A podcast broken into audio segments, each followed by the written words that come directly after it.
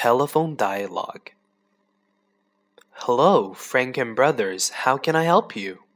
This is Peter Jackson. Can I have extension 3421?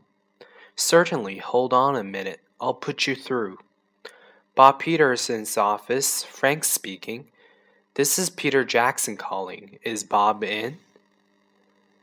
I'm afraid he's out at the moment. Can I take a message?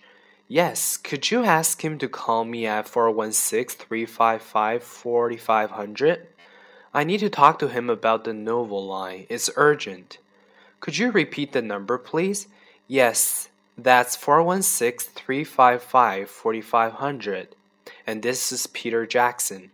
Thank you, Mr. Jackson. I'll make sure Bob gets this ASAP. Thanks. Bye. Bye.